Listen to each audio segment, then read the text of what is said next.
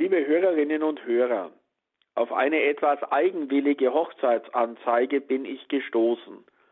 Eine Frau hat sich von ihrem Mann getrennt und trotzdem streckt der verlassene Partner seine Fühler noch einmal aus und macht ein neues Angebot. Ich will sie in die Wüste hinausführen und sie umwerben. Dort will ich sie verlocken. Und dann in der Wüste folgt der Heiratsantrag.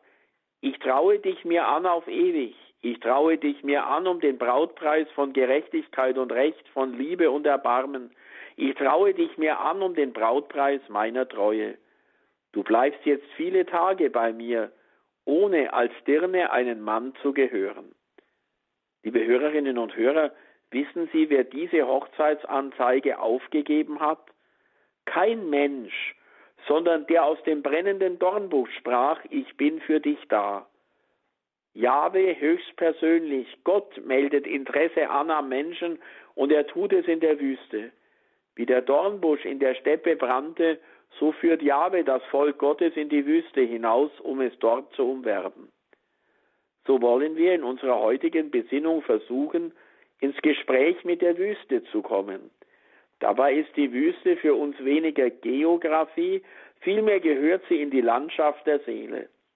In diese Landschaft möchte ich einige Striche zeichnen, die Spuren hinterlassen sollen, auch wenn der Sand der Zeit immer wieder darüber hinwegweht. Aber vielleicht bleiben diese Spuren erhalten, auch über die lustigen Faschingstage hinaus. Wer sich Gott ganz ausliefert, muss damit rechnen, in die Wüste geführt zu werden. So ist es am Anfang dem Volk Israel ergangen. Gott führte es durch die Wüste zum Schilfmeer, heißt es im Buch Exodus. Und sie wanderten durch diese große und furchterregende Wüste, schreibt Deuteronomium. So ist es Jesus selbst ergangen. 40 Tage lang wurde er in der Wüste umhergetrieben. Damit ziehen wir den ersten Strich, den die Wüste in unsere Seelenlandschaft zeichnet. Wüste ist Krisenzeit, eine Phase, in der die Würfel fallen, wo eine Entscheidung fällig ist. Alle, die längere Zeit in der Wüste waren, erzählen, dass sie eine große Herausforderung ist, ein Ort der Grenzerfahrungen, wo der Mensch radikal und ganz in Anspruch genommen wird. Es ist so ähnlich wie im Hochgebirge, alles Stein, keine Pflanze mehr oder auch auf dem stürmischen Meer. Der Mensch als Ganzer gefordert. Könnte es sein, dass dies ein Bild ist dafür, dass Gott einzelne Menschen, ja seinen eigenen Sohn zur Wüste verführt, das heißt sie vor die Herausforderung stellt, alles loszulassen, Familie, Besitz, Eigenmächtigkeit, um sich auf das Abenteuer Gott einzulassen, so wie ein Mensch der Wüste ausgeliefert ist? Danach trieb der Geist Jesus in die Wüste. Dort blieb er 40 Tage lang und wurde vom Teufel in Versuchung geführt. Alfred Delp schrieb in seiner Todeszelle das Gebet, Herr, lass mich erkennen, dass die großen Aufbrüche der Menschheit und des Menschen in der Wüste entschieden werden. Herr, ich weiß, es steht schlecht um mein Leben, wenn ich die Wüste nicht bestehe. Wenn Gott sagt, ich selber will sie zur Wüste verführen, könnte es sein, dass damit auch das Leben der evangelischen Räte gemeint ist?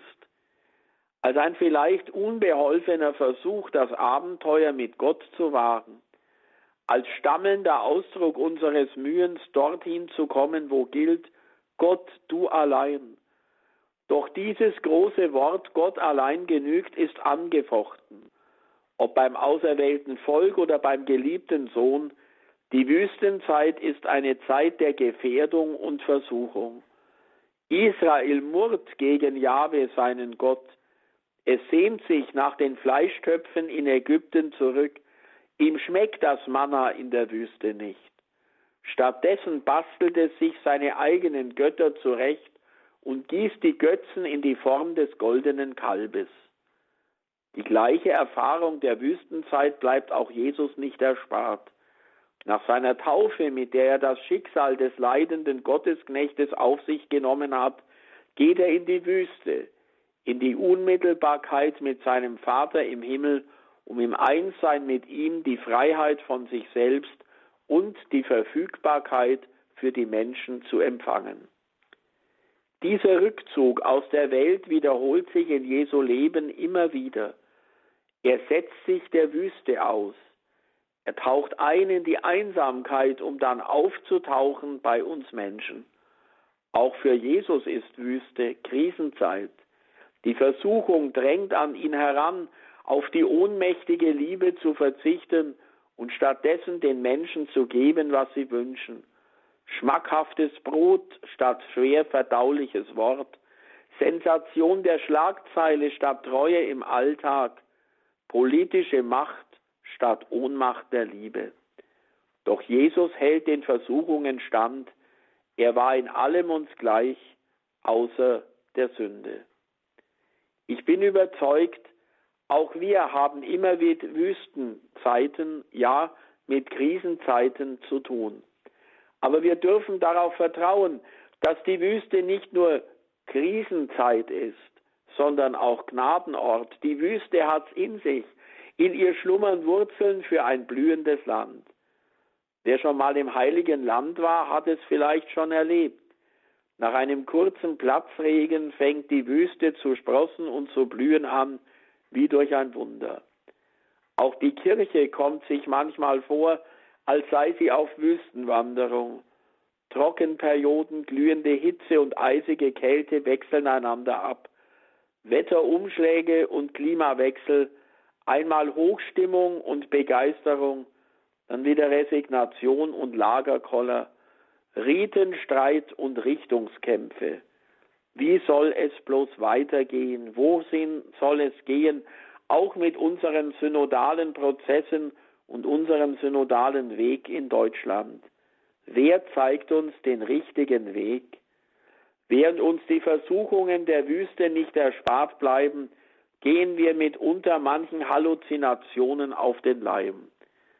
Dann sollten wir nicht vergessen, dass unsere Wüste Wurzeln hat, geistliche Wurzeln, die sich in der Kirche tief eingegraben haben. Und die erste Wurzel ist der Stern, der einen Namen trägt.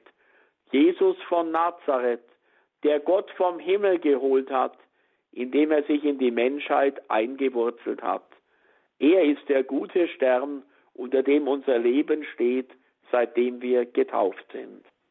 Und so wünsche ich Ihnen und uns allen einen Weg unter dem guten Stern Jesus Christus. Dazu segne Sie der allmächtige Gott, der Vater und der Sohn und der Heilige Geist. Amen.